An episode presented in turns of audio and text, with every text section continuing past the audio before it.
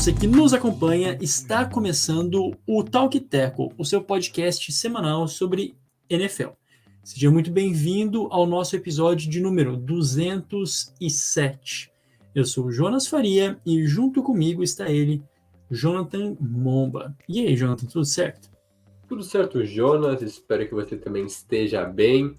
Um saudoso abraço, um abraço também a todos os nossos ouvintes. É sempre importante, né?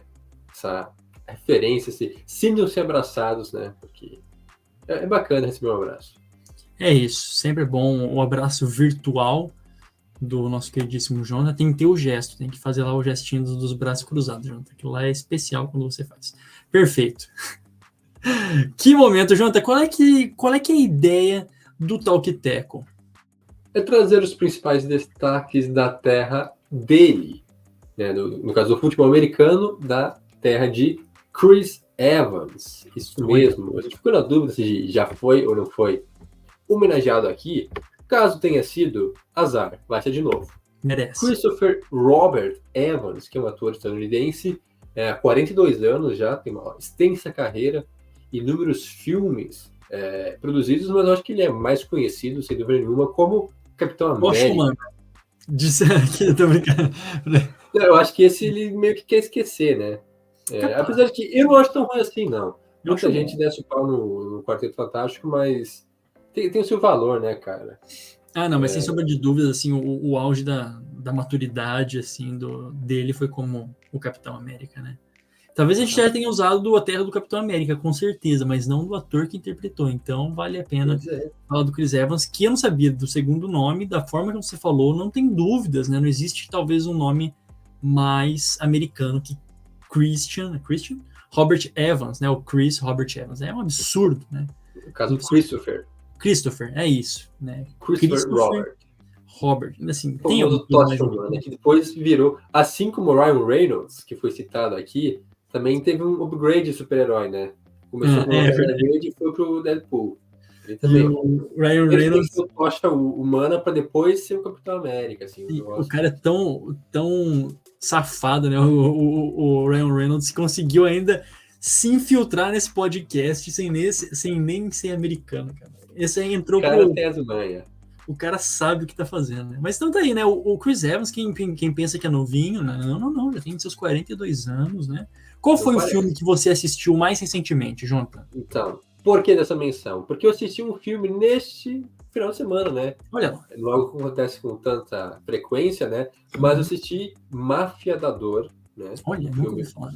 É, é novo, né? É protagonizado por ele e por Emily Blunt. Que inclusive uh, dá um show. Eu acho que a, a, grande atuação aí é da Emily, que também, nossa, que mulher. O Cruz Evans tem um papel um pouco também é protagonista e tal, né? Os dois são é sobre a indústria farmacêutica, né? E toda a questão de corrupção, tudo envolvendo ali, é baseado em uma história real de uma empresa aí que vendia um negócio que não era tão. Quer dizer, na verdade, até funcionava, só que para certa coisa eles vendiam para geral, para tudo. Assim, tá com dor de cabeça, toma um negócio aí. E aí, é uma longa história, não vou não dar spoilers aqui do filme, mas um filme interessante, não exatamente. Não caiu na, na graça das, da, da crítica, mas eu, eu gostei, pelo menos, assim, um filme interessante, assim, para aprender um pouco mais também sobre, sobre essa história Sim. aí, sobre a indústria farmacêutica que tem seus altos e baixos. É isso, Talk Teco também é curadoria, curadoria isso, curadoria cinéfila, né? Então, se você quer saber a respeito de filmes que valem a pena, procurem Jonathan Momba, que o rapaz realmente sabe do que está falando. E um abraço também para o Chris Evans, né?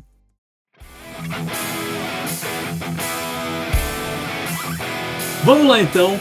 Vamos direto ao ponto, já começando com o nosso primeiro assunto, mas antes de começar com o nosso primeiro assunto, rapidamente, um Jequiti aqui. Se você não nos segue, nos siga nas redes sociais, se inscreva, inscreva-se no nosso canal, tá? Então, nos procure Talk Tackle em todas as redes sociais e no YouTube também. Vamos para o primeiro assunto do dia. No nosso episódio 207, a gente começa falando a respeito do Will Levis, né, que estreou passando para quatro touchdowns e os Titans venceram o Atlanta Falcons. Foi um dos grandes destaques da semana 8 a forma como aconteceu essa vitória e a forma como Will Levis estreou, né, Jonathan? Passando para o mesmo número de touchdowns que o Ryan Tannehill teve na temporada toda. E não é que ele começou por um teste, né? Pelo menos não é assim que a gente vê. Ele não começou por um teste é, do, do Vrabel, um, um, os Titans querendo experimentar aí o que seria do Will Levis, começou por necessidade, né? Porque já não tinha mais quarterback no time, então colocou ali o rapaz e deu bom no primeiro jogo, né? O, eu acho que deu uma vida nova, né, aos Titans, porque, claro, é, é sempre difícil esse início na NFL, a estreia, tudo bem que ele já é, acho que foi bem preparado, né, como já teve algumas semanas de observando, assim, acompanhando né, a atmosfera do, do, do, próprio time, também da NFL. Claro que ninguém imaginava, né? Eu acho que nem o mais otimista torcedor dos Titans poderia imaginar que no seu primeiro jogo como titular na NFL fosse lá, lançasse quatro touchdowns, nenhuma interceptação, é, 238 jardas, um início assim fenomenal. Inclusive, Will Levis se torna apenas o segundo quarterback a passar para quatro touchdowns é, em seu primeiro jogo na NFL. Sabe quem foi o outro? Também jogou nos Titans. Marcos Mariota, a lenda, olha só. É, que teve sim seus dias de glória também em Tennessee, mas a gente sabe que não terminou tão bem assim. Agora, Will Levis começar dessa forma.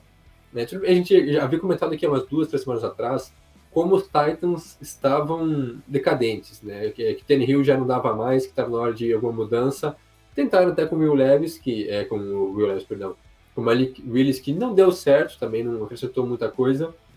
Agora, com o Will Levis como titular nesse jogo contra os Falcons, aí sim a história foi outra, é, deu uma nova dinâmica para esse ataque. Por exemplo, o próprio, eu acho que o DeAndre Hopkins, que chegou para ser o, o, grande recebedor do time, que estava um pouco escanteado, não, não vinha bem assim, é, não, vinha sendo subutilizado esse time, teve um jogo, assim, é, um dos melhores jogos da carreira dele, foram apenas quatro recepções, mas 128 jardas e três touchdowns. É, tudo bem que a defesa dos Falcons ajudou um pouquinho aí também em algumas situações, né? Tava bem livre o Hopkins para lutar o touchdown, mas uh, o ponto é esse, né? Um, o melhor jogo disparado do, do Hopkins até aqui é, com a camisa dos Titans, eu estava vendo aqui as estatísticas, ele não tinha. É, quer dizer, ele teve um jogo com 140 jardas, né, na verdade, então, já contra, contra os Colts, mas ele não havia anotado nenhum touchdown ainda. E num único jogo foram três, então é mostrando, claro que eu, eu acho que o alvo, né, o cara mais experiente, um cara que sabe já como deixar o, o rookie um pouco mais à vontade, e aí foi a química parece imediata, a forma como ele se entendeu bem com o Hopkins, não só com o Hopkins, mas também com é, outros jogadores, por exemplo, o Tyrande Congo foi bastante acionado também, até ele não passou tanto assim, né, o Will Levis teve apenas 19 passes completos, mas como disse, foi cirúrgico, não cometeu erros, né, não teve nenhuma interceptação, e passou para quatro touchdowns que cara, é muita coisa. Não é fácil para nem para um veterano passar quatro touchdowns no jogo e ele logo de cara conseguiu isso. Então, eu acho que é, é um feito a ser mencionado, cara. Realmente impressionante a atuação do Lewis e parece que será que o segredo é realmente é o café com maionese? É um negócio nele assim, uma energia extra? É comer banana com casca, né? Comer banana com casca e beber café com maionese. O cara é literalmente um selvagem, né? E falando sobre isso, eu fiquei muito eu fiquei muito interessante, né? Vamos aqui. É, eu fiquei muito interessado né, sobre, sobre essa partida, fui rever alguns lances também, fui é, pesquisar mais a fundo o, o que, assim, rolou com o Will Levis. E é óbvio, estreia, né? Todo mundo já começa falar, nossa, estreou dessa forma, a gente precisa fazer aí um pedido de desculpas, talvez ter começado o Will Levis antes, mas calma lá, né? Assim, vamos botar também um pouquinho de contexto aqui nos passes dele para touchdown, a forma como ele conseguiu é, conduzir o jogo. Não é como se os Titans tivessem um ótimo jogo ofensivo, tá? É, foi muito interessante que a gente olha o placar e fala, ok, venceram. É, e, mas como é que se desenrolou o, o jogo do Will Levis? Você vê, ele teve, assim, dos passes tentados dele, ele teve 25% dos passes tentados dele atrás da linha de scrimmage. Então, beleza. Foi para não só da linha de scrimmage, mas também para screen passes, então passes bem pertos. 28% desses passes, dos outros, dos passes totais dele também, foram para mais de 20 jardas, 20 ou mais jardas. Ou seja, o cara ele tem um canhão no braço, né? Ele realmente tem um canhão, é bizarro. Eu tava revendo o lance, a facilidade que ele tem de cruzar a bola pelo campo inteiro numa assim, numa uma abraçada, vamos dizer, num passe que ele tem. Então, assim, metade dos passes dele nessa partida, metade, né, somando os 28 ali, os 20 e os 20, vamos botar ali 50%, foi ou para screen pass ou para mais de 20 jardas, né? Big plays. No fim deu certo. Né? Então foi um plano de jogo ali que os Titans conseguiram montar contra a defesa dos Falcons, que não, isso é, foi é, um, um, plano de jogo que a defesa dos Titans, que a, o ataque dos Titans conseguiu montar contra a defesa dos, dos Falcons, que não é uma defesa ruim, na verdade estava melhorando até nas últimas semanas, e que deu muito certo. Então ainda gostaria de esperar, né? Claro, é só o primeiro jogo, tem muita coisa aí para rolar, mas essa primeira apresentação com certeza empolga, né? E a gente colocava até os Titans como um não um peso morto, mas já bem distantes, né, do, dos sonhos de um, de um playoff, mas se a gente olhar para essa divisão, né, Jonathan, é, tá embolado, né? Os Jaguars estão 6-2, o 6 vitórias, duas derrotas, os, os Texans três vitórias, quatro derrotas, e depois os Titans 3, 4 e os Colts 3, 5. Né? Então, vamos lá, não tem nada perdido aqui. Né? E acho que é mais ou menos essa proposta, é isso que o Will Levis traz de pode ser intrigante, né? Intrigante esse ataque dos Titans para a continuidade da temporada. Sem dúvida. É, eu acho que o, jogo onde tudo deu certo também para os Titans, né? Vamos falar assim, as coisas começaram a funcionar não só né, o Will Levis jogando bem, mas também jogo terrestre entrou, funcionou e pode parecer algo óbvio, mas nessa temporada não vinha sendo, né? A gente comentou também sobre a dificuldade que o Derrick Henry vinha tendo também. É, nesse jogo para ele teve mais de 100 jardas, né? Foram 22 tentativas para 101 jardas terrestres, o que ajudou bastante também, né? O, o a facilitar um pouco a, a vida dele, né? Gente sabe quando as corridas funcionam, é, fica mais fácil para o passador, né? Tem mais opções né, para a defesa se preocupar. E a própria, falando em defesa, a defesa dos Titans também fez um grande jogo. Foram, se não me engano, seis sacks no total, né, dividindo entre os passadores dos Falcons. Isso porque teve até problemas né, com, com o Reader e acabou, o, o Heineken acabou entrando. Né, então, é, um outro problema também, né, os Falcons não tiveram essa troca de quarterback que afeta bastante o desempenho do ataque. Mas foram seis sacks né, da defesa de, de Houston. O Jeff Simmons teve dois o Garror, né? O Eric Garror, que inclusive é defensive back, teve dois é, sacks. Ele também é retornador de punch, né? O defensive back. É, então, bem. Mais até, jogava até mais com os especialistas, mas agora tendo mais espaço na defesa e foi muito bem nesse jogo. Então, como disse, o ataque e a defesa estiveram bem, né? Estiveram equilibrados, o que levou então o Tennessee a essa vitória, uma vitória que pode mudar um pouco os rumos para a temporada, porque, como o Jonas disse, tá equilibrado. Eu acho que Jacksonville é sim um favorito e deve vencer a divisão. Tem uma certa margem já, vem numa sequência boa, mas os Titans acabam quebrando uma sequência negativa agora com essa vitória, né?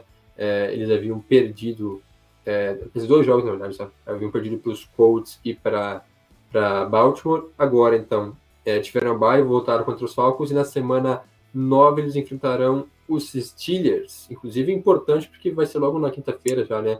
É, então, um tempo menor de recuperação, mas imagino que Will Levis deve ser o titular. E agora sim um teste ainda mais difícil. Não que a defesa dos Falcons uhum. seja ruim, como foi dito, mas Pittsburgh é outro nível, né? Então vai ser muita mais pressão para cima dele. É, será que o jogo terrestre vai funcionar? Vai facilitar a vida dele novamente com uma defesa mais forte agora de Pittsburgh? Então eu tô curioso para ver como é que vai ser a continuidade dele, mas eu acho que foi extrair dos sonhos, né? É, antes de se preocupar já com o próximo jogo. Claro que agora já, já deve ter passado essa fase aí de aproveitar, de comemorar a vitória, né? O foco agora é no próximo jogo, mas o Will Levis inicia muito bem, né? Com o pé direito é, na NFL, veremos se é algo sustentável agora a longo prazo. Com certeza. E eu espero ver muitas big plays mesmo, né? Porque essa é a capacidade, essa é a característica dele. Ele tem uma mecânica bem diferente, assim, eu tava é, também vendo alguns, uns, assistindo uns vídeos é, da mecânica, explicando a mecânica dele, ele tem meio que um, o, o swing dele é uma, uma coisa meio diferente, assim, ele parece que ele tem um, um movimento bem, assim, mais, não, não é que é devagar, mas é, é, estético, é interessante, assim, de ser visto, o, o jeito que ele passa, e, e, foi basicamente, o, o, jogo dele, sabe, assim, aquele, aquele negócio de é, vai, vai ser pautado em big play, né? Realmente vai ser muito interessante de, de, de ver como os Titans conseguir, vão conseguir usar isso. E rapidinho, né, já que assim, menos de, de um minuto mesmo, só para fechar esse, esse assunto do primeiro jogo, sobre os Falcons, perderam essa partida, é verdade, né? É, com essa, esse questionamento entre Taylor Heineke e Desmond Reader, até a gente achou que quando eles quando o, o Heineke volta para o segundo tempo e não o Reader é, é, fosse porque ele foi bancado, né, que acabou a experiência da Desmond Reader, mas depois teve ali o Arthur Smith falando que era até uma questão assim, de saúde e tal, de preservar ele. Então a gente vê essa continuidade dos Falcons, que ainda estão 4-4, numa divisão assim, fraca, né? É, a NFC Sul tá 4-4, eles ainda continuam em primeiro. O calendário ainda é muito fácil, né? Um dos calendários mais fáceis aí dos Falcons, então também não tá nada perdido. É só que tem umas coisas bem questionáveis que acontecem no ataque que eu fico assim meio, nossa, que tá... será que eles estão entendendo o que está fazendo, né? Enfim, principalmente envolvendo o uso do Kyle Pitts, do John Smith, mas é um talvez um papo para um outro é, episódio. Falta consistência acima de tudo, porque o time vence, aí perde, aí vence de novo. A sequência agora, é, antes da bye, né? Porque eles têm bye na semana 11, tem Vikings agora na próxima semana e depois Cardinals. O Vikings que acabou de perder né, o Kirk Cousins, então não se sabe exatamente como vem o time. São dois jogos ganháveis, né? Tranquilamente assim. Se os Falcons vencerem, vão, vão para bye com 6-4.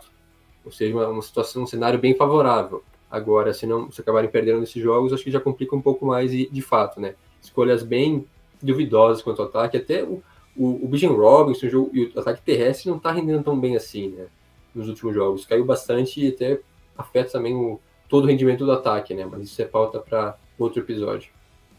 E é isso. E antes que a gente vai falar sobre as trade deadlines nessa, nesse episódio ainda, né? E mais para sanar as dúvidas de todo mundo, lembrando que os Titans bateram o pé que não trocariam o Derrick Henry, né? Então continua lá é, e continua sendo um ponto focal desse ataque. Movendo as correntes, nosso próximo assunto neste episódio 207 é a respeito dos Broncos, né, que dominaram os Chiefs. Talvez uma das piores apresentações do ataque dos Chiefs, a pior, né? Eu acho a pior apresentação dos Chiefs nessa, nessa temporada, principalmente no ataque. E além disso, venceram, acabou, é, venceram o Kansas City ineditamente, né? Desde 2015, desde a época de Alex Smith e Peyton Manning, né? Desde uh, Alex Smith e Peyton Manning. É, que momento, né? Que momento aí pro, pro Denver Broncos, jogo no Mile High Stadium, então em casa a conversa é outra. E fica aquela sensação, não sei para você, João, já passei a bola para você, que talvez tenha demorado 16 jogos, né? Pros Chiefs subestimarem um, um, rival de divisão, né? Porque foram aí 16 jogos, 15 jogos bem certinhos, né? Vencendo e vencendo e vencendo. Talvez eles falassem, ah, quer saber? Né? Não tem como a gente perder para os Broncos. Né? E foi ali um dos piores jogos dos Chiefs, que também essa semana 8, desculpa fazer mais essa introdução longa, mas essa semana 8 fica aquele sentimento de que não tem um time que está tão bom, né? Aquele, um time que está explodindo em todas as fases do jogo, que é o melhor disparado. E é o caso também dos Chiefs depois desse jogo, né? Não sei se é essa impressão que você tem, mas que vitória do Denver Broncos. É, não temos um melhor time na NFL. Eu pelo menos não consigo cravar isso. Tá bem equilibrado, o que é bom, né, para para liga. Inclusive essa derrota dos Chiefs só tende a se torna ainda mais interessante, né? A NFC, a briga está bem aberta. Enquanto esse jogo foi, como eu já havia comentado é, em off, não foi só uma vitória, foi uma surra, vamos dizer assim, porque foi um domínio dos Broncos. Claro que é e, importante isso, demorou muito tempo, sim, demorou. Né? O torcedor estava engasgado, né? Oito anos basicamente sem uma vitória contra os Chiefs, nunca haviam vencido, né? Os Broncos nunca haviam vencido os Chiefs é, o, quer dizer, o Mahomes, né, desde que se tornou titular, e aconteceu dessa forma, não foi um jogo apertado, assim, decidido em uma posse, é, com os dois times brigando, não, foi basicamente os Broncos foram o melhor time do início ao fim, basicamente, né, não digo o tempo todo, né, mas uma apresentação muito sólida no geral, com o jogo terrestre indo muito bem, é, o Russell Wilson foi, digamos assim, pragmático, né, porque Ele passou para apenas que foram 114, é, teve 114 jardas, três touchdowns, nenhuma interceptação. Então foi muito preciso realmente, né? É, nos seus passes, quando precisava aparecer, ele apareceu. Mas o jogo terrestre foi a base, né? Inclusive com campanhas longas, campanhas que cansavam a defesa, algo que é, era necessário, né? A gente viu no início da temporada, não acontecia. Muitos treinários, muitas jogadas que acabavam sem pontuação. Nesse jogo tá, também perdeu algumas chances de matar o jogo até antes mesmo, né? Facilitar um pouco a coisa. O jogo foi só se resolver no último quarto. Mas o jogo terrestre foi muito bem com o Javonte Williams. É, agora sim, mostrando aquele potencial todo que ele tinha desde o início, né? Que ele apresentou na sua primeira temporada. É, um início meio lento agora, voltando de lesão, mas nesse jogo ele já vinha bem, né? Desde o primeiro, primeiro jogo contra os Chiefs, na semana passada contra os Packers, agora teve 85 jardas, é, um passe, é, um touchdown né, através de passe, mas também com o, o Jalil McLaughlin tendo boas participações, é, sendo aquele jogador que se espera também, o running back número 2 do time, e principalmente a defesa, né? Se a gente bateu tanto na defesa nas últimas semanas, na semana 3, depois daquele vexame contra Miami, eu acho que agora também é a hora de dar os devidos crédito, é, créditos, dar os louros para a defesa, porque de fato é outra, outra defesa, é outro time. Né?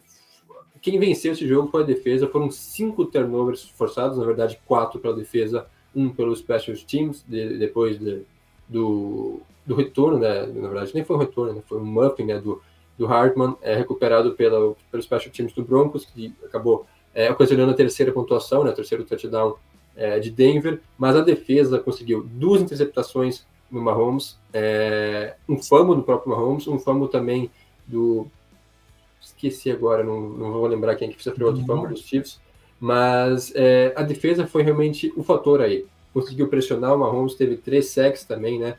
Teve o retorno, é importante também mencionar isso. O time como um todo foi muito bem, mas tem o retorno né, do, do, Browning, do, do Baron Browning, tendo dois sacks nesse jogo. É, a defesa é outra com ele, né, no pass rush. Conseguiram pressionar o Mahomes, apesar de ter apenas três sacks, foram muitas pressões.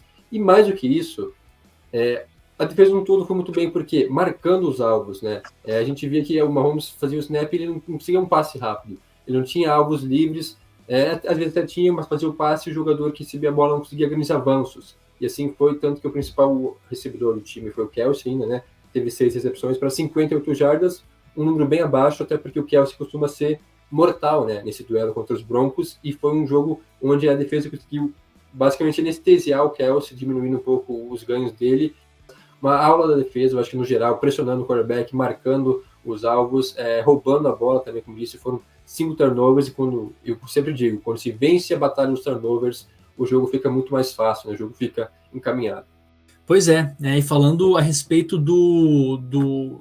Você comentou, quando o Mahomes passava a bola para os seus recebedores, eles não conseguiam grandes avanços, e mais do que isso, né? Dropavam. E ficou muito evidente, pelo menos para mim, depois desse jogo, como que os Chiefs eles precisam de um recebedor. Eles não têm um recebedor além do Kelsey, óbvio, né? Um recebedor para chamar de né, é, número um. É, um recebedor X, por exemplo. É óbvio que quando. E, foi, foi mais ou menos isso que os Broncos fizeram, né? Eles foram os primeiros times nessa partida a falar assim: quer saber? Não vai ter jogo pro Travis Kelsey, custe o que custar, nem que a gente tenha que triplicar a marcação em cima dele. Né? Deixe que o Mahomes se resolva e deixe que os outros recebedores apareçam. De vez ou outra apareceram, mas muitos drops. Inclusive a equipe dos Chiefs é a equipe que mais tem, os recebedores os que, os que mais tem drops nessa, nessa temporada. Então é um momento aí, não digo delicado, tá? Porque os Chiefs continuam sendo os Chiefs, ainda top 10 em, nas três, em special teams, defesa e ataque, continua sendo top 10. Foi é, um jogo em que foram dominados, o, um dos piores, se não o pior uh, rate da carreira do Mahomes, né? 58.4, alguma coisa, 58.3. Foi realmente muito 59.2, perdão, 59.2 o rate do Mahomes nessa, nessa partida, enquanto Russell Wilson, né, já comentado, 119.3, pragmático, mas é o que precisa, pragmático, mas sacado seis vezes, tá? Vamos, vamos lembrar disso, que a defesa continua, continuava fazendo alguma coisa, né? a defesa dos Chiefs tentava fazer alguma coisa, mas, de novo, o ataque dessa vez não foi.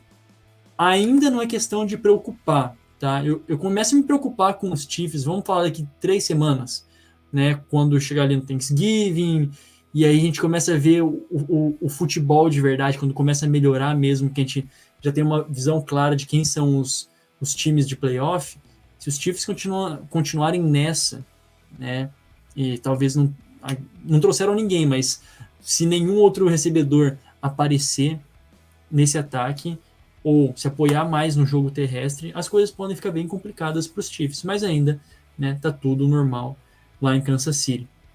O que mais a respeito dessa, dessa partida, Jonathan? E é uma derrota que acontece num momento assim bem interessante, porque agora o próximo compromisso dos Chiefs é contra os Dolphins, né, jogo internacional, então tem toda uma questão de viagem também até a Alemanha, uhum. é, um confronto direto, né, contra Miami, mas isso eu deixo mais para frente, né, a gente comenta na, nas prévias. É, quanto à vitória dos Broncos, porque sim, os Chiefs tiveram sua parte na culpa, vamos dizer assim, é, foi um dia ruim no geral do ataque, né, a defesa do Chiefs até foi bem, né, é, digamos assim, né, um pouco abaixo que vinha jogando, né, porque era uma das melhores da liga, mas ainda foi bem. O ataque, então, teve um dia para se esquecer. O Mahomes até tentou, não estava 100%, mas eu acho que isso também eh, me incomoda um pouco, porque parece que sempre passa um pano, né? Porque se fosse outro quarterback, ah, não, tem que jogar de toda forma. Agora o Mahomes joga mal, ah, não, mas tinha resfriado, não sei o quê. Tinha resfriado, tava com flu. Tava com é, flu. Isso, com flu. Tava com o Fluminense. É, é, é, resfriado, é drop do recebedor ele foi mal, essa é a verdade. Eu acho que talvez o pior jogo do Mahomes contra os Broncos, um sem dúvidas, sem dúvidas. nessa temporada. É, mas sim, méritos, eu acho quase totais para os Broncos. Como disse, a defesa foi muito bem, o ataque dá melhoras, mas eu concordo que também é um pouco preocupante, porque teve alguns deslizes ali que, se os Chiefs estivessem num dia normal, poderiam ter complicado um pouco o ataque, deixou brecha, é, cometeu alguns erros, né, perdeu até a bola uma vez mas às vezes os Chiefs, se tivessem um dia bom, poderiam ter capitalizado aquilo e ter virado o jogo, né? Naquela situação já estava uma diferença de apenas uma posse, então seria um outro resultado. Mas acho que no geral mostra assim, uma evolução. É, talvez aos poucos a gente vai vendo o trabalho do Sean Payton né, fazendo efeito. É, foi bem contestado no início, de, de fato era um trabalho ruim. A defesa estragava tudo, a defesa melhorou nas últimas três, quatro semanas, veio no nível assim, diria, sólido é, é bom para cima nas últimas atuações, conseguiu, já foi bem contra os Chiefs lá em Kansas City, permitindo apenas 19 pontos, não conseguiu um resultado melhor porque o ataque foi pífio, agora jogando em casa com o apoio do né, estádio lotado, mais de 76 mil pessoas é, gritando, é, pressionando, empurrando o time, e aí sim a coisa deu certo. Era uma vitória que era necessária, né? Acho que uma vitória. É, é chato ficar batendo essa tecla aí da, da sequência, né? E, mas acabou, agora esquece, né? Sim. Como acho que foi o, o, o, Jonathan Cooper que comentou depois do jogo, que, que sequência? A sequência agora é de 1-0 e é a nosso favor. É uhum. essa sequência. E é essa ideia, né? Acho que foi uma vitória importante para dar ânimo para esse time. Claro que é muito difícil imaginar ainda playoffs, mas é legal ver como as coisas vão melhorando, a defesa vai se acertando, o ataque ainda, como disse o Russell Wilson, tá longe de ser aquele mesmo de Seattle. Teve três touchdowns, teve um jogo limpo, mas é em escolhas meio questionáveis, parece que ele está meio perdido às vezes, demora muito para passar a bola, para se livrar dela, então tem alguns ajustes ainda a ser feitos, principalmente no ataque e na defesa, esses ajustes já vêm sendo feitos, e eu destacaria também, além dos retornos importantes, né, do, do pass rush funcionando, mas também mudanças na secundária, porque é, os titulares, no caso, obviamente tem o, o Certain, que é o grande nome dessa defesa, né, o melhor jogador, mas o outro cornerback era o Damar Mattis, acabou perdendo espaço, né? Nas últimas semanas, quem é, assumiu a titularidade, quem jogou do, no outro lado foi o, o Fabian Moreau, já veterano, vindo dos Giants nessa temporada, e jogou muito melhor né? É, no último jogo, ele foi bem, ganhou titularidade nesse jogo, é, começou como titular novamente ao lado do sorteio. É, o PJ Locke, né, que já é titular há um tempo, mas também jovem jogador, indo muito bem, e eu destacaria nesse caso aí, nessa partida, o grande jogo do Jaquan McMillan, é, jogador não draftado, né, mais um jogador um, um draft dos Broncos. No ano passado, ele foi chegou como agente livre né, não draftado, foi dispensado, fez o practice squad dos Broncos nessa temporada e foi levado ao time principal né, no início né, da temporada agora e teve uma interceptação, né, a sua primeira na NFL, logo contra o Mahomes, é, no jogo, no momento crucial do jogo, né, então é legal ver essa, esses, esses novos jogadores, né, é, não exatamente calouros, mas jovens jogadores tomando é, posição, né, tendo mais espaço na defesa, como disse, né, do Jonathan Cooper e do, Brown, é, do Baron Browning, ambas escolhas do ano passado, né, quer dizer, do draft de 2021, na verdade. mas jogadores jovens que cada vez vão é, buscando mais espaço e com isso a defesa vem melhorando e a tendência. Veremos se é algo mantível a longo prazo, né? Porque tem a baia agora, acho que é importante essas duas vitórias, porque o time Sim. vai bem mais tranquilo para o descanso. Depois tem o prime time contra os Bills, aí a história é outra, tem que voltar com essa garra, com essa vontade e jogar da mesma forma quando foi contra os Chiefs, que tem aquele fator de ser um rival de divisão, tem aquilo lá, uma motivação extra, mas tem que jogar dessa forma todos os jogos, que aí sim a gente pode ver um Broncos, projetar um Broncos melhor para próxima temporada. Eu acho que, como disse, para esse ano é muito difícil, mas essas atuações deixam um pouco de esperança para o torcedor, né? até traz um pouco de acalento, digamos assim, para o torcedor que sofre. Correto, né? Sendo bem, bem realista, com o técnico que tem, com o quarterback que tem, não seria surpreendente se chegasse e terminasse em segundo nessa divisão. Olhando agora, tá todo mundo 3-4, 3-5, 3-5, né? Os, os Broncos são os últimos na divisão com três vitórias e cinco derrotas, mas adivinha, os Raiders também. A gente não vai falar tanto dos Raiders nesse episódio, mas pelo assim, que coisa mais complicada que o dos Raiders, né? E, e os Chargers também, ok, né? A gente não pode contar com os Chargers. Vencem, mas a gente não pode contar com os Chargers. Ponto, né?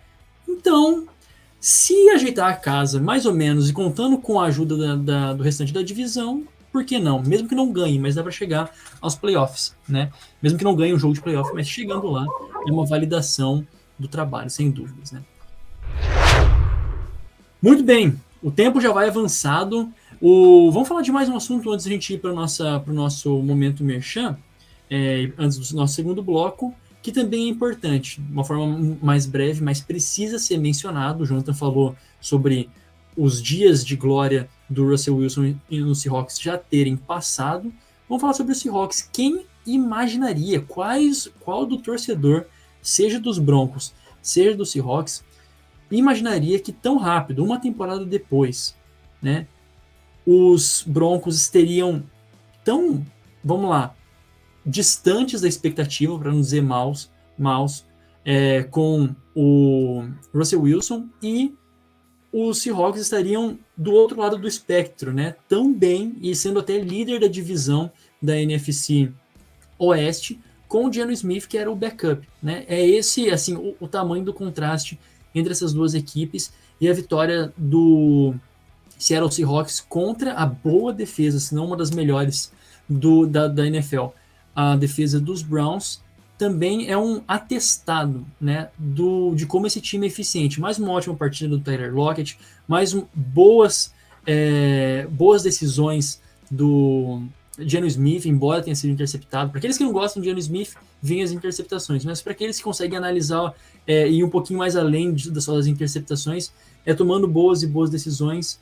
E o time parece enérgico, né? Bem, continua é, inflamado pelo Pete Carroll e isso já é suficiente. A gente vai falar também da, da das aquisições nessa trade deadline. É, é um time que sente, tem aquele gostinho na boca que essa é uma temporada para ganhar, né? Não é uma temporada que ah, vamos ficar ali sujeito a, a, segundo nessa divisão ou quem sabe chegar nos playoffs, não. É, os Seahawks estão jogando muito bem, né? Jogando um jogo de gente grande. Então é interessante mencionar ótima vitória em um momento importante, tanto para Browns, tanto para os Seahawks, né? Que agora os Browns também ficam um pouquinho mais é, embolados na EFC Norte. Mas enfim, considerações a respeito dessa partida, Jonathan. Foi uma vitória importantíssima né, para Seattle, que mostra que vai brigar pela divisão com os Niners, se aproveita dessa má fase né, do São Francisco. Quanto ao jogo, tem suas fragilidades, a gente pode perceber isso, né? É, até foi uma gangorra, né? Uma, na verdade, uma roda gigante dos Seahawks, que começam muito bem no primeiro quarto, anotando acho que 17 pontos, se não me engano, logo no primeiro quarto, no início, e depois desaparecem. Ou montanha-russa. É, a gente fica entre montanha-russa, gangorra ou, ou roda gigante, que é um parque de diversões. É, né? que assim, eles começam lá em cima, aí eles dão a volta lá por baixo, né? Porque Faz desaparecem durante o jogo, e voltam no último drive. É isso. Porque assim, estão vencendo por 17 a 7, se não me engano, aí os Browns vão lá e viram o jogo, e aí nada dava certo para Seattle, até que no último drive, aí sim, uma excelente campanha conduzida pelo Geno Smith, que acabou resultando, então, no touchdown do, do Jackson Smith Nidigba. para a vitória, né, do Seahawks, é, de virada, né, 24 a, 20, mas como o Jonas disse, é uma vitória importante porque a defesa dos Browns mais uma vez foi bem, não teve o mesmo impacto de algumas semanas atrás, mas ainda assim foi um jogo bom na defesa de, de Cleveland. O ataque, a gente sabe que com o PJ Walker é difícil sonhar com algo né, muito grande, ele não foi tão bem nesse jogo, teve até bastante jardas, mas sofreu duas interceptações que foram prejudiciais para o time nessa, nesse jogo. O jogo terrestre foi bem, mas naquelas também rodando bastante os running backs, mas é, não é o ponto central, né? Quando o jogo terrestre funciona bem, os Browns conseguem é, vencer, conseguem atuar bem, pelo menos. Tem dias que a coisa não, não funciona tão bem. Mas falando sobre os Seahawks, é uma vitória como comentada. Foram duas interceptações, na verdade, né, do James Smith, é, duas touchdowns, duas interceptações. O jogo terrestre foi bem também, né, com o, o Kenneth Walker. O Kenneth Walker é muito bom, né? Eu reparei que assim é, é, tem sido cada vez mais dominante, né? Perdão te interromper, mas funciona muito bem, né? junto com é, eles. Esse é o ponto, né? Os, os, os Seahawks eles têm um bom ataque, têm um, um bom jogo, um bom jogo terrestre, né? E tem esses flashes ótimos do, do Geno Smith. Então é muito interessante, é intrigante né, esse ataque. É um ataque interessantíssimo, né?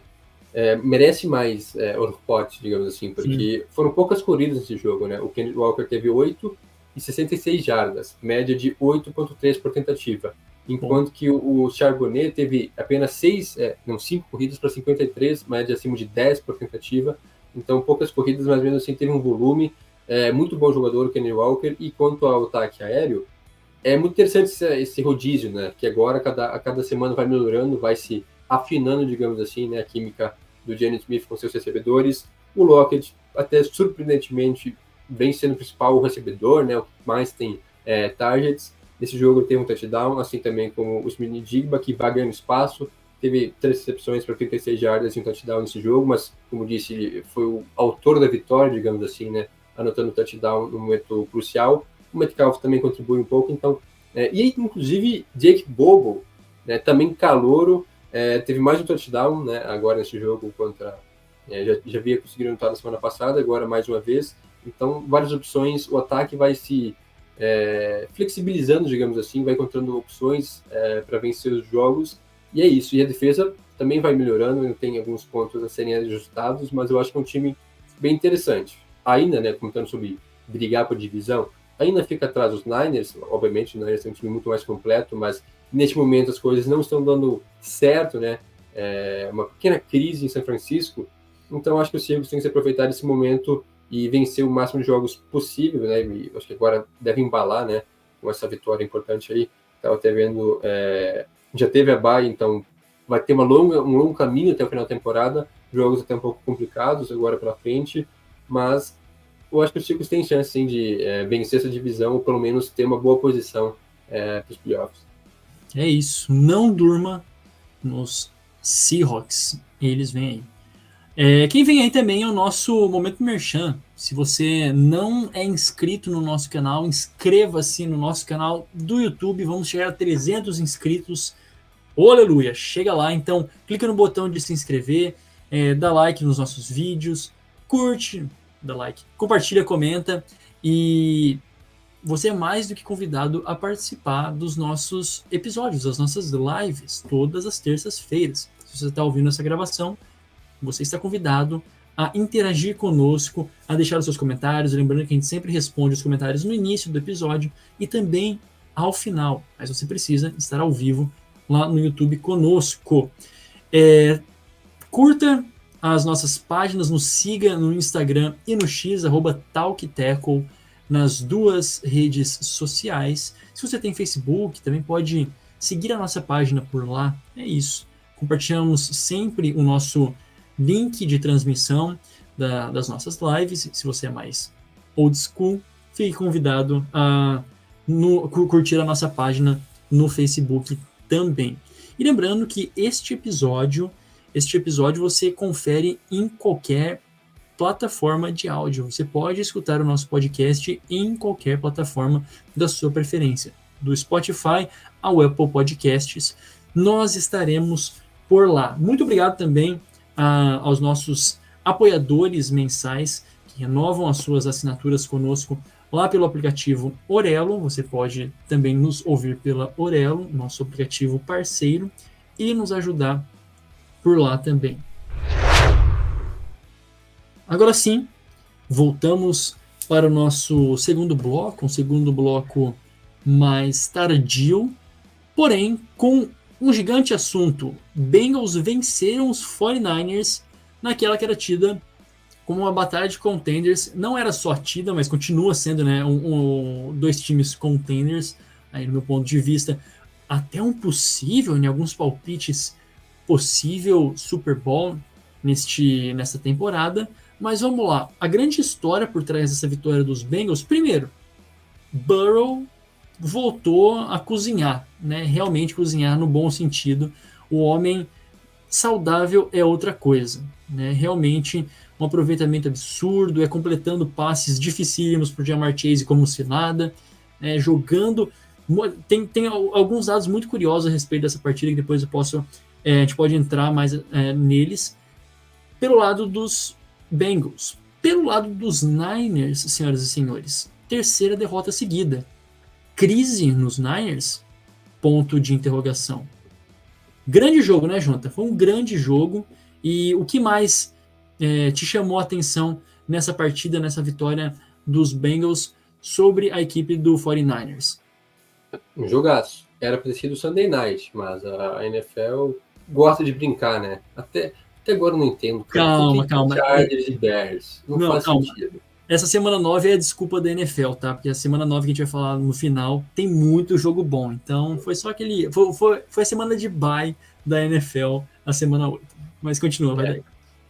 É, mas esse jogo aí mostra, né, para aqueles que estavam incrédulos quanto aos Bengals, que o time está muito vivo. É, teve aquele início turbulento, muito por conta, eu inacho, da. O, o Burrow não estava 100%, a gente via isso, que ele não estava confortável jogando.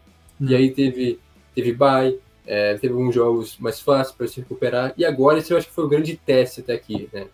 É, dos Bengals enfrentando os Niners, que, ok, também vinham de duas derrotas, não estavam tão estabilizados assim, mas era, um, era uma sequência de 11 jogos seguidos, eram 11 vitórias dos Niners em casa, que acabou, essa sequência acabou sendo né, interrompida agora pelos Bengals, vitória que foi lá em São Francisco, né, em Santa Clara, na verdade. É uma vitória importante dos Bengals que conseguiram lidar muito bem né, com situações. Quando os Niners demonstravam uma reação, ia lá na campanha seguinte já toma outro touchdown, colocando é, novamente a vantagem, uma situação um pouco mais confortável. E que grande jogo, né, como eu havia comentado né, já. Do Joey Burrow, 280 jardas, 3 touchdowns, nenhuma interceptação, é muito seguro, como o João já disse, arranjando passes mágicos, não só para o Jamar Chase, mas também para outros jogadores. O Burrow saudável é, é, outro nível, né? É um dos melhores quarterbacks da liga, eu acho que muitas vezes a gente acaba esquecendo disso, mas ele foi realmente imparável nesse jogo, e contra a grande defesa dos Niners, que tudo bem que não está sendo tão grande assim, né? Tem seus problemas, a gente pode comentar depois, mas o ataque foi muito bem. Também com o ataque terrestre funcionando, né? Porque o Joey Mixon teve 87 jardas, que foi seu melhor número na temporada. Ou seja, é, o Burrow não estava 100%, o jogo terrestre não estava funcionando, e aos poucos as coisas vão se encaixando, né? É, vai dando liga nesse ataque dos Bengals, que foi muito bem nesse jogo, como, no geral, né? Não só o Burrow, mas também é, o jogo terrestre, como disse, com o Joey Mixon. É, Jamar Chase, mais um grande jogo. É, o T. Higgins sendo usado, até tinha, tinha também rumores sobre alguém ser trocado, Higgins, talvez o Boyd. É, a princípio ninguém foi, né? Acabou, né, fechou já a, a, a, trade deadline e os Bengals mantiveram todos os seus jogadores, né, todas as suas armas. E do lado defensivo, é, o time também foi bem, foram duas interceptações, é, dois sacks no, no Brock Purdy, méritos também, cara, uma atuação muito boa no geral, mas mais um bom jogo do, do Troy Hendrickson, pressionando muito o, Purdy teve um sec, é, um, meio que um dark horse na briga, né, por jogador defensivo do ano, mas eu acho que o Hendrickson deve ser cotado, pelo menos, né, vem jogando muito bem nessa temporada, é, não só nessa temporada, já há muitas temporadas, mas nesse ano mantém o alto nível dele, e então a defesa também vai melhorando, teve um início um pouco sonolento, mas agora nos últimos jogos já é a terceira vitória seguida dos Bengals, né, então parece que cada semana o time vai se ajustando mais e mais, Correto, né? Fica essa impressão de que vai ficar. Tá tudo bem, na verdade, né? Tá tudo bem. ali no, nos Bengals, eles precisam resistir. O Joe Burrow tem aquele início de temporada mais lento, de disse, e com razão, que é um fator de é, lesão, mas agora tá tudo ao normal. Eu não sei se você lembra, Jonathan, que a gente até comentava no, no início não tão bom dos Bengals algumas semanas atrás, né? O que estava acontecendo e tal, que o Joe Burrow simplesmente não estava mais fazendo passes em profundidade, estava muito complicado, tinha esquecido de uma das principais características desse time, né? Eu já mencionado tanto o Boyd, o T. Higgins e o Chase, os três tiveram passes para recepções para mais de 20 jardas nessa, nessa partida. E John Mixon também funcionando, então é, voltou. É, literalmente os Bengals estão aí, não esqueçam deles, né? E no momento que todo mundo vai cambaleando, eles vão conseguindo as vitórias é, novamente e se colocando. Então, por isso, semana 8 mostrou para todo mundo que a coisa está bem embolada e tem muito ainda o, o que acontecer pela frente até a gente cravar. Tá? São esses os times que têm as chances de irem para os playoffs. E do lado dos Niners, é, é interessante que a gente consegue completar os Niners nesse episódio um assunto inacabado, porque a gente começa falando deles aqui, isso que a gente tem que terminar falando dos Niners quando a gente falar da trade deadline, né? Mas o problema dos, do, dos Niners nessa partida e nas outras últimas duas derrotas antes dessa era a defesa que já não estava mais funcionando como estava né, no início da temporada. Porque o ataque está lá continuando, tá, continua funcionando, mesmo sem Trent Williams, mesmo sem o Dibu Samuel, tá rolando, rolando muito bem, né? Só que se a defesa não aparece, se a defesa não segura, é, as coisas começaram a, a se mostrar um pouco mais. Os Niners começaram a se mostrar um pouco mais mortais, vamos dizer assim, com essa defesa não tão bem assim. É, querendo ou não, a defesa ainda é um ponto forte, né? Não que o ataque não seja bom, longe disso, mas a defesa era talvez a melhor na NFL no ano passado. Começa muito bem nas, nas primeiras cinco semanas e agora vai mostrando fragilidades. É, no geral, assim, o próprio Nick Bosa é um grande jogador, mas não vem tendo grandes jogos. Até foi o melhor jogo dele em pressões, acho que ele teve 12 pressões é, nesse jogo aí, até porque ele, no princípio dos Bengals continua, a gente não comentou aqui, né, porque você falou bem nos Bengals, mas a linha ofensiva ainda pode melhorar. Né? Ainda pode. É, e a, a defesa do, dos Niners tem sofrido muito, é, porque não consegue pressionar o quarterback direito, a secundária tem permitido muitas jardas, inclusive não lembro o nome do jogador agora, mas um cornerback dos Niners, que não é titular, mas ele permitiu todos, todos os passes que foram de gestão dele, ele permitiu a recepção, né? Então realmente fica difícil, né? Você só jogar bola no cara lá e, e acaba dando certo. Então, e além da defesa, o ataque também consegue produzir, né? Nesse jogo aqui, é, o, o Purdy teve 360 jardas, melhor marca dele na temporada, um passe para down e duas interceptações. E para mim, quanto ao Purdy, muita gente, né, novamente é, é pauta, né, criticando ele, não mudou nada, né? Das duas semanas atrás que a gente comentou sobre os Niners, continua tendo a mesma visão, a mesma opinião. Claro, é, interceptações às vezes um pouco questionáveis, algumas escolhas não muito boas, mas assim, é aquilo lá, é um cara ainda jovem e ele faz o, o que se espera dele. Afinal, como eu disse, foram 360 jardas aéreas, ele teve outras 60, é, 57, na verdade. É, correndo, ele foi o principal corredor do time, né? Teve mais jardas terrestres do que o próprio McCaffrey. Então, ele tem produzido, ele tem buscado, se arrisca um pouco às uhum. vezes, mas até precisava nesse jogo. É, sofre o seu segundo jogo é, seguido, né? Com mais de uma interceptação, mas ainda acho que não passa por ele a culpa. Tem um pequeno crédito aí, né? O débito nesse caso é, na culpa, mas é, eu acho que, sim, tem lesões, que também não é uma justificativa, né? Não tem o Dibu Sema, não tem parte sua linha ofensiva, mas os Niners precisam encontrar respostas logo, né? É, eu acho que quanto antes, até porque agora vai ter a bye, né? Então é um momento interessante, né? oportuno para isso, para ajustar a casinha, porque são três derrotas seguidas e que, que não é uma crise para qualquer time, né? Porque uma liga como a NFL, que são apenas 17, 18 semanas, se perder três jogos seguidos, já pode mudar totalmente a sua temporada, né? Então, acho que os Niners têm as peças necessárias, se reforçaram até agora na third deadline e tem que buscar logo ajustar as coisas, tanto no ataque quanto na defesa, para evitar que essa bola de neve fique ainda maior. Correto. E o nome do, do cornerback, né? O Isaiah Oliver, né? Isso, Isaiah Oliver. Isaiah Hodgins, não, é Isaiah Oliver.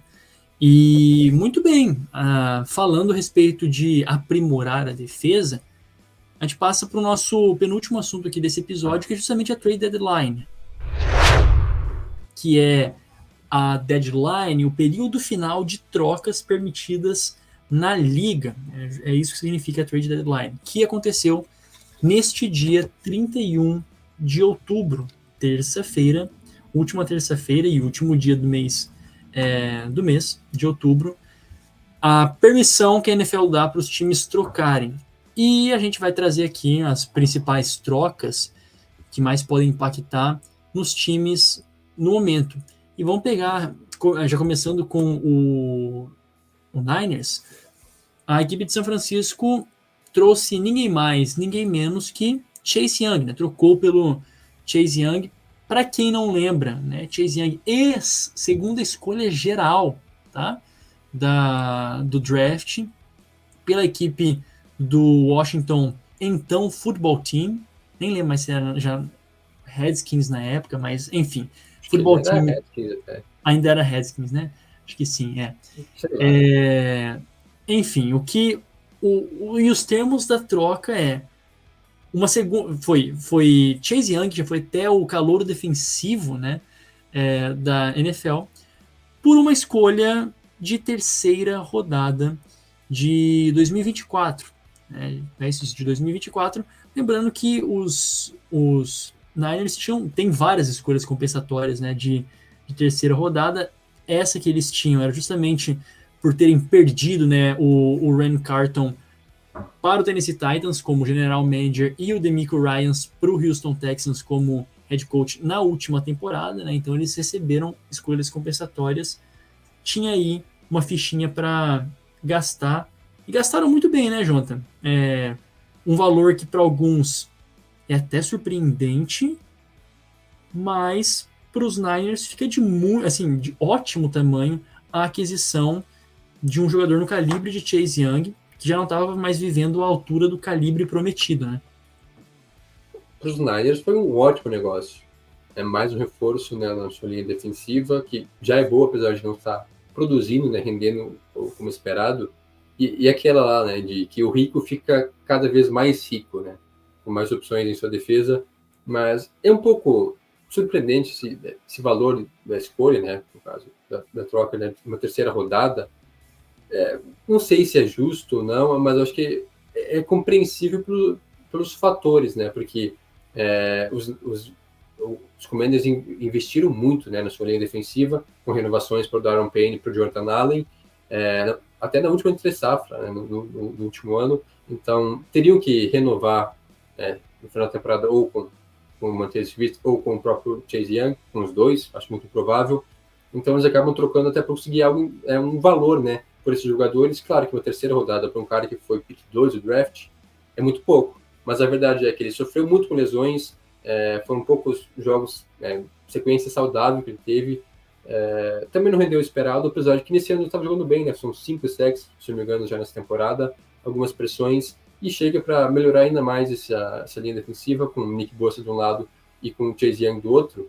Os dois saudáveis, em alto nível, é um terror para qualquer ataque, né? Não tem quem não fique preocupado com essa linha defensiva.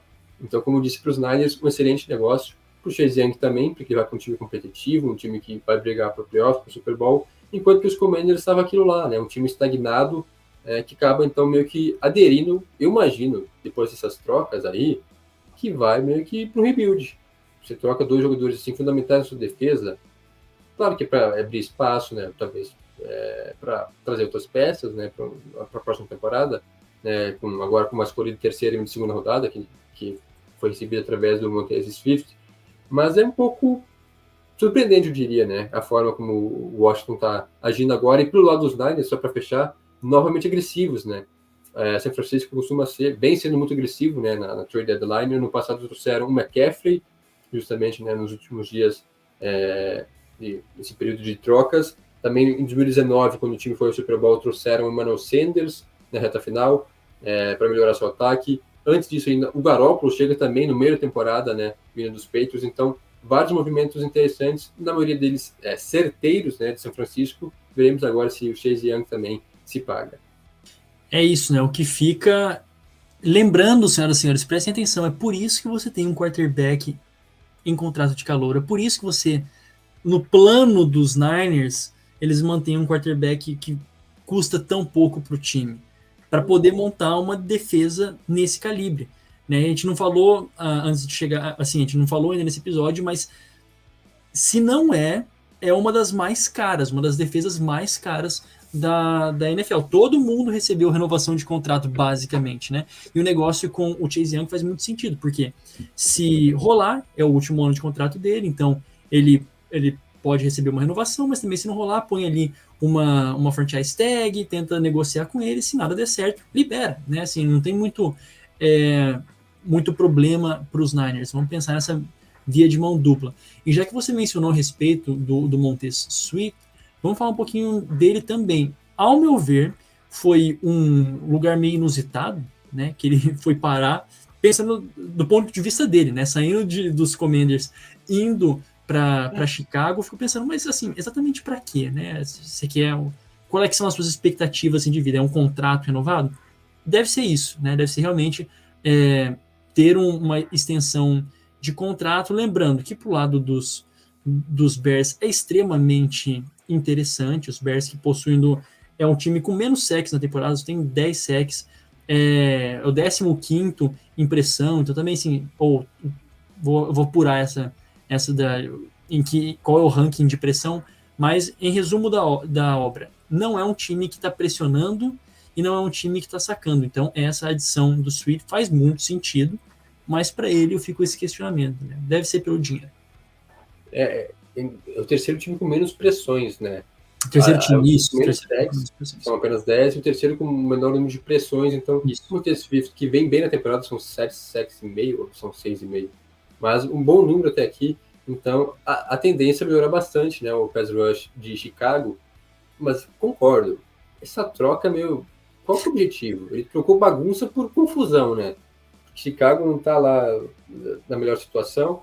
Uma defesa que vem em reformulação, agora tem até uma dupla de pass rush interessante, né, com o Matheus Swift do lado e com o Ngakwe, que não vem jogando bem, essa é a verdade, né, do outro, mas a defesa aos, aos poucos está melhorando. É, eu acho que o Matheus Swift, eu acho que o objetivo dele é jogar bem nos, é, nos, nos Bears e conseguir uma renovação daquelas, né, estrondosa, porque o time, provavelmente os Bears vão ser o time com mais cap, né, na, na, na próxima off-season, então se Sim. jogar bem, provavelmente vai receber uma, uma boa renovação. É, então, é aquilo lá. Eu acho que os Bears não brigam por muita coisa, então o negócio é basicamente para o futuro, né? Para ele conseguir estatísticas né, nessa temporada, que inclusive já está muito próximo de é, vencer a melhor temporada dele na carreira até aqui. É, se manter esse alto nível, deve bater tranquilamente seus melhores números, é, seja em sex, seja em pressões. Então, é uma adição interessante para essa defesa que tem muitos buracos. E como eu já havia falado antes para o lado de Washington, que até consegue uma escolha de segunda rodada, que é um valor até mais justo, interessante, né, do que no caso do Chase Young. É, mas são duas escolhas, né? Agora o Washington passa a ter cinco escolhas no top 100, né? É, dá para trazer algumas peças interessantes. Imagino que uma dessas escolhas vai ser dedicada a um pass rusher, né? No próximo draft, mas também fortalecer a linha ofensiva, que vem sendo um problema, né? Uma das piores, se não a pior da liga, para melhorar esse time para o ano que vem. Como disse, a campanha não é nem tão ruim assim, mas me parece um pouco que vai para o rebuild, né? Até porque é um time interessante, mas falta, né? Parece que o Washington nunca foi um time sólido, assim, de verdade, né? nos últimos anos. Até mesmo quando venceu a divisão, né, com aquela campanha negativa, né, já fala por si, né? 7-9 foi para os playoffs, mas nunca foi um time, assim, que se olhasse, não, o Washington pode realmente brigar por algo. Correto, né?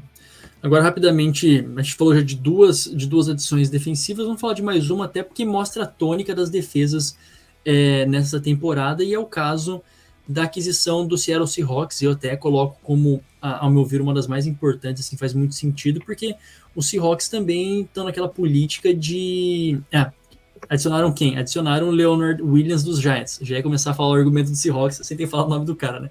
Mas então, adicionaram o defensive line Leonard Williams é, antes, tá? Antes do Montesui e antes mesmo do Chase Young. Então foi isso foi ontem, se não me engano, na segunda-feira. É, e é um, é um, é um sinal de que depois dos Seahawks terem assim morrido na praia na temporada passada e por falta de defesa, basicamente, é, eles resolveram ser ativos nessa, nessa trade deadline e não reativos. E fizeram isso, depois a gente viu os movimentos das, de outras duas equipes, uma da mesma divisão, os Niners, reforçando justamente o pass rush. E o que, que os Seahawks fizeram primeiro? Reforçaram a sua linha defensiva, de novo, então, trincheira, que já era boa, né? É, que, que é decente, sim. E sobre o Pete Carroll, pode ser bem, assim, bem melhor utilizado que nos Giants. Lembrando que não foi uma, uma troca barata, né? E dentro desse contrato, os, os Giants têm aí 32 milhões de cap hit, que é, é o maior dos contratos aí do, dos Giants.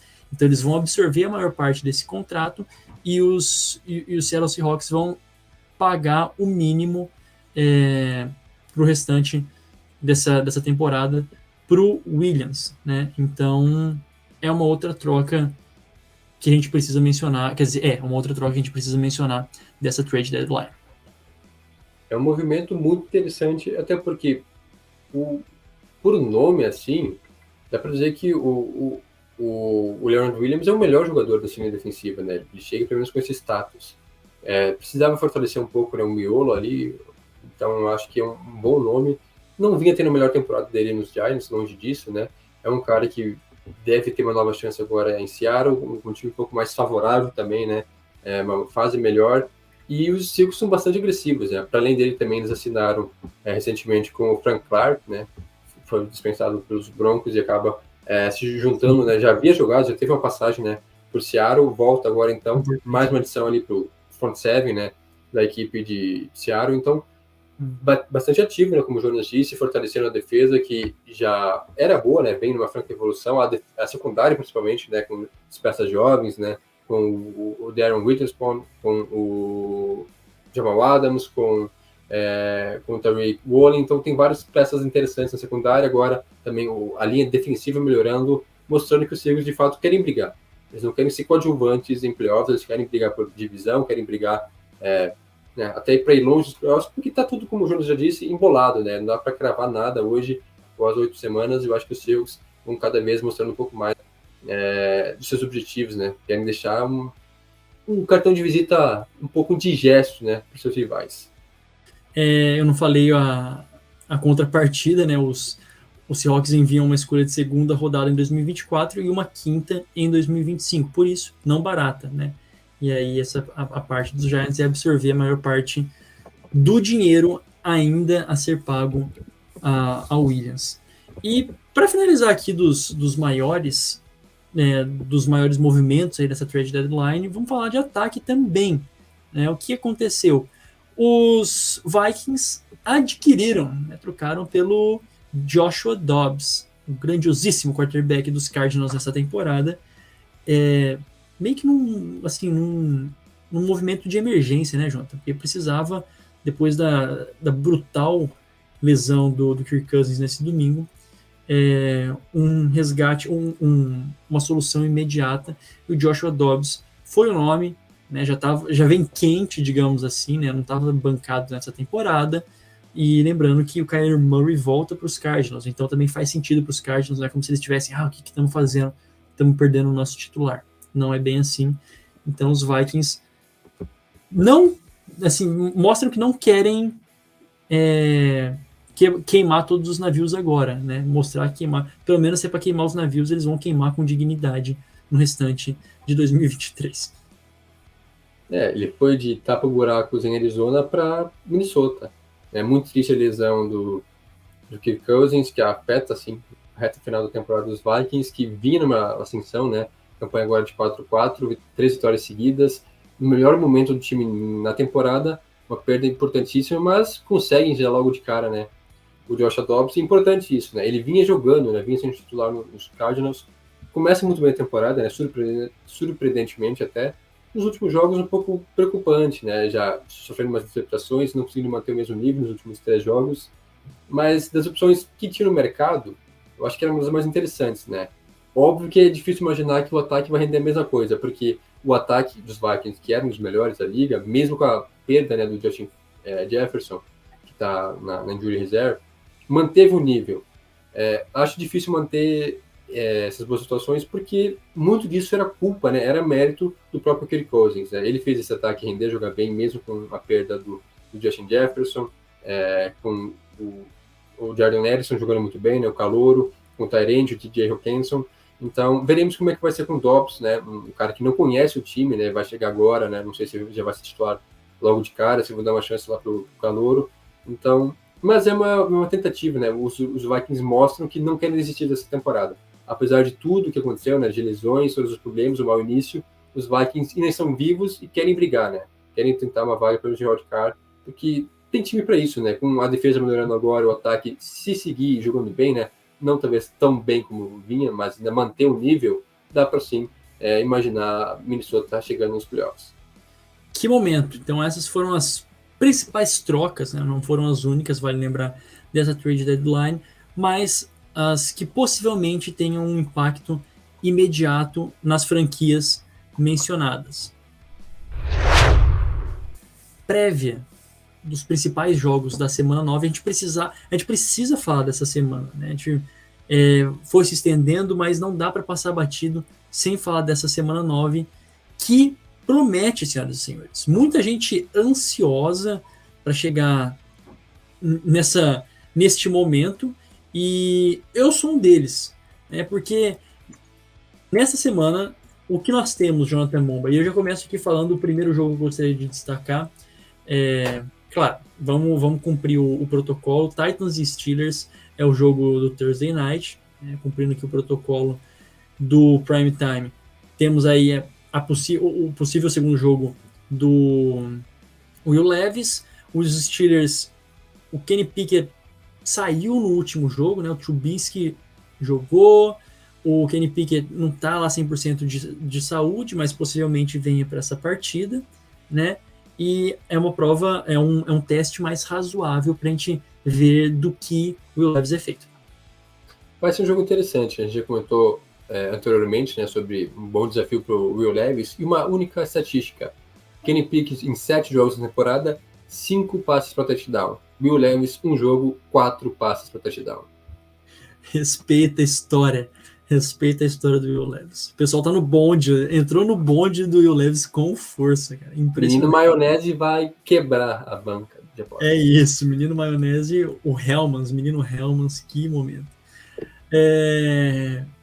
Jogo às 8h30 da manhã. Quer dizer, aqui, né? Aqui no, nos Estados Unidos. É, ah, é, eu, eu, vi aqui pelo, pelo Google, perdão. Ratei nessa mas bem cedo, hein? Pensando aqui também, 8h30 da manhã para o torcedor americano. Quem joga nesta hora, Jonathan? Quem joga bem de manhã e não joga nos Estados Unidos? Fala pra gente.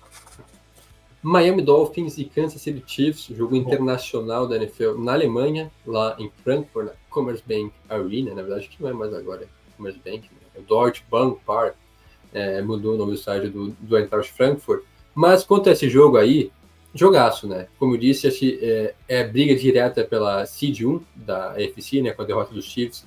Ambos estão 6-2, inclusive todos os líderes de divisão, fica curiosidade, na AFC estão 6-2, né? Jaguars, Ravens, Dolphins e Chiefs. É, quanto esse jogo aí, acho que ganha um contorno ainda mais dramático. Porque para os Chiefs, né? Porque vem de derrota agora, uma derrota inesperada para os Broncos, precisa se recuperar, se reabilitar logo. E para os Dolphins, acho que é o jogo ainda mais importante. Por quê? Tem seis vitórias, todas contra times com campanha negativa. Duas derrotas para os Bills e para é, Philadelphia, ou seja, dois jogos é, mais importantes contra adversários mais fortes, contenders, perdeu. Então precisa muito dessa vitória né, para os Chiefs para se legitimar como um verdadeiro contender, contender. Então, quem sabe agora vem essa primeira vitória mais expressiva né, de Tua, Tagovailoa e companhia, ou então a reabilitação de Mahomes é, e os Chiefs. Muito bem, outro jogo importante de ser mencionado, também um duelo de pássaros, sempre tem o nosso destaque, Seahawks e Ravens se enfrentam em Ravens, hein? Jogam lá é, em Baltimore, é, jogo bom, É importante as duas, duas equipes vindo embaladas, então, para a continuidade da, da, liderança nas divisões, é muito importante que é, vençam. É, na verdade, assim, precisam vencer essa partida, essa partida para continuar na liderança das respectivas divisões. É qual, qual o próximo jogo que você gostaria de destacar, Jonathan? Segundo horário, Sunday Night? Fique à vontade. Vamos passar já, porque a tarde não tem tanto jogo assim, né, de destaque. Mas agora, ah. já no segundo horário, Isso. Cowboys e Eagles, rivalidade é, né, divisional, briga direta, né, não só por divisão, mas também na, na NFC. Jogaço também. Jogaço. É, Filadélfia aos, meio cambilhante, mas está 7-1, né? É, o meu, é, é isso, é, um, é um 7-1 que eu olho e falo, não é meio mentiroso, não é que é meio mentiroso, mas é que não é tão. Mas o último jogo foi. É porque o AJ Brown, vamos falar assim, eu tinha que fazer um podcast só pro AJ Brown, tá? Porque o que tá jogando o homem é uma coisa absurda. Seis tá? jogos. É um absurdo que o AJ Brown tá jogando. É, deveria ser mencionado até como o destaque desse episódio. Então, a diferença que ele tem feito a, diferença que ele tem feito para esse ataque dos Eagles é estrondosa, né?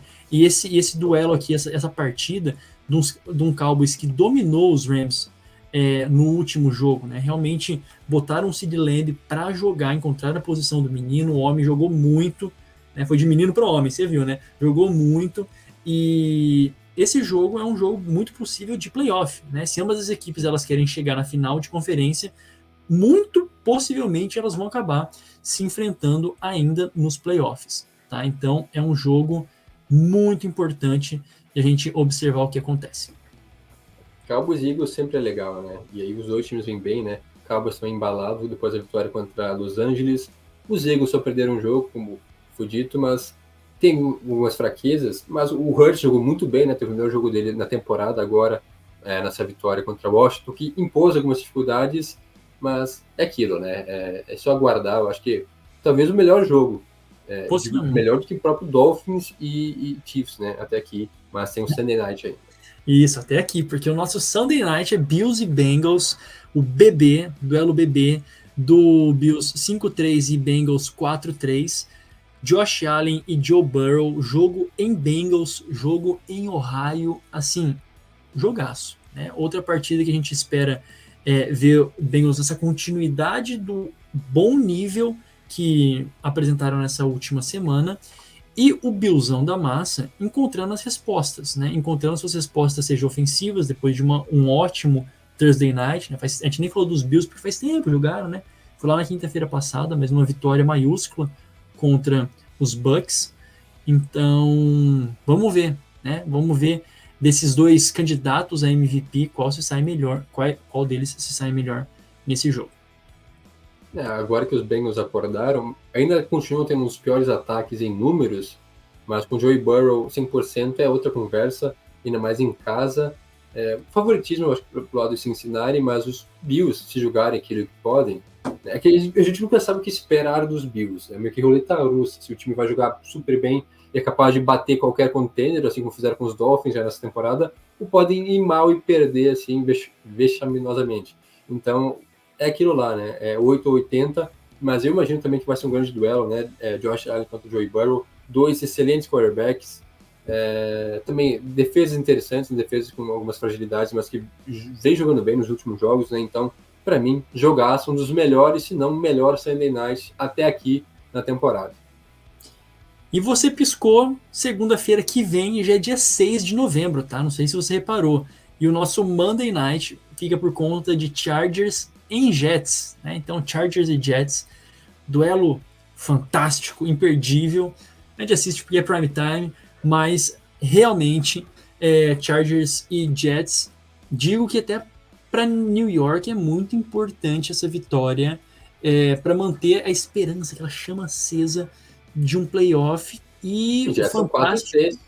Se imagina? E o fantástico uh, Aaron Rodgers voltando, hein? Hoje o Joe Douglas falou que assim, deu aquela inflamada na mídia em Nova York, né? Mas enfim. Vai voltar para ser reserva do Zach Wilson. Toma, então. Isso. Últimos Toma. três jogos, ó. Últimas três semanas, Zach Wilson Clutch. 3-0. Só digo isso. Clutch. Clutch. É, é bom só dizer isso mesmo, que se pegar para ver como é que foi o último jogo, a gente chora. Terrível. Jogou nada. Aí teve um drive que ele foi tipo, sensacional. Incorporou um Aaron Rodgers na vida dele e aí ele ainda meteu banca depois. Esse que é o problema, né? Cara é não joga nada o jogo todo, joga dois minutos e ainda se acha, cara. O pá, né? Você acha o pá. E pelo lado dos Chargers, é, a gente já mencionou, né? Não tem, não, não tem como confiar nos Chargers. Nenhum torcedor em sã consciência vai falar, ah, eu boto minhas fichas nos Chargers, né? Hora sim, hora não, hora vai muito bem, hora não vai nada bem. A gente falou mal. Como é que falou mal? Nós criticamos a defesa do, dos Chargers nessa última semana e foram lá e meteram louco. Né? O Dervin James jogou muito, o Nick Bosa jogou muito contra o Chicago Bears, né? Também que não era tão difícil jogar bem contra os Bears, mas foram um fator importante nessa vitória por 30 a 13, né? Enfim. É, Jonas. Mas naquela, né? Botar o Chargers em horário nobre duas semanas seguidas para jogar contra Bears e Jets engana muito, né? Vamos combinar. Engana, engana, engana. Você tem razão. É verdade. Mas é isso, né? É basicamente isso que temos para a semana 9, uma semana 9 muito legal, como a gente disse, por conta de, ah, é, é por conta desse momento embolado é, das equipes. Não podemos esquecer dos times em bye. Quem está em bye nessa temporada, nessa semana? Broncos, Lions, Jaguars e Niners. Confiram vossos fantasies, confiram o que mais né, que faça sentido, mas Broncão vai feliz para vai muito feliz para semana de bye. Lions também, que momento, né? Jaguars. Jaguars, todo mundo é feliz, menos os Niners, né? Então tem, tem coisa aí para ser, ser resolvida e apurada por esses times na semana 9. Nada mais. E o Talk Teco vai ficando por aqui. Não se esqueça de nos seguir no Instagram e no Twitter, arroba TalkTeco nas duas redes sociais. E no nosso Facebook, é facebook.com barra talkteco. Lembrando, tá? Se você não encontrar o Twitter, você procura o X. Siga os nossos perfis pessoais, o meu arroba Jonas Faria no Instagram e Jonas Faria underline no Twitter. E o seu, Jonathan Momba? Arroba Jonathan Momba. Muito obrigado a você que nos acompanhou até agora. A gente volta na próxima semana com mais um episódio do Talk Teco NFL. Tchau, tchau!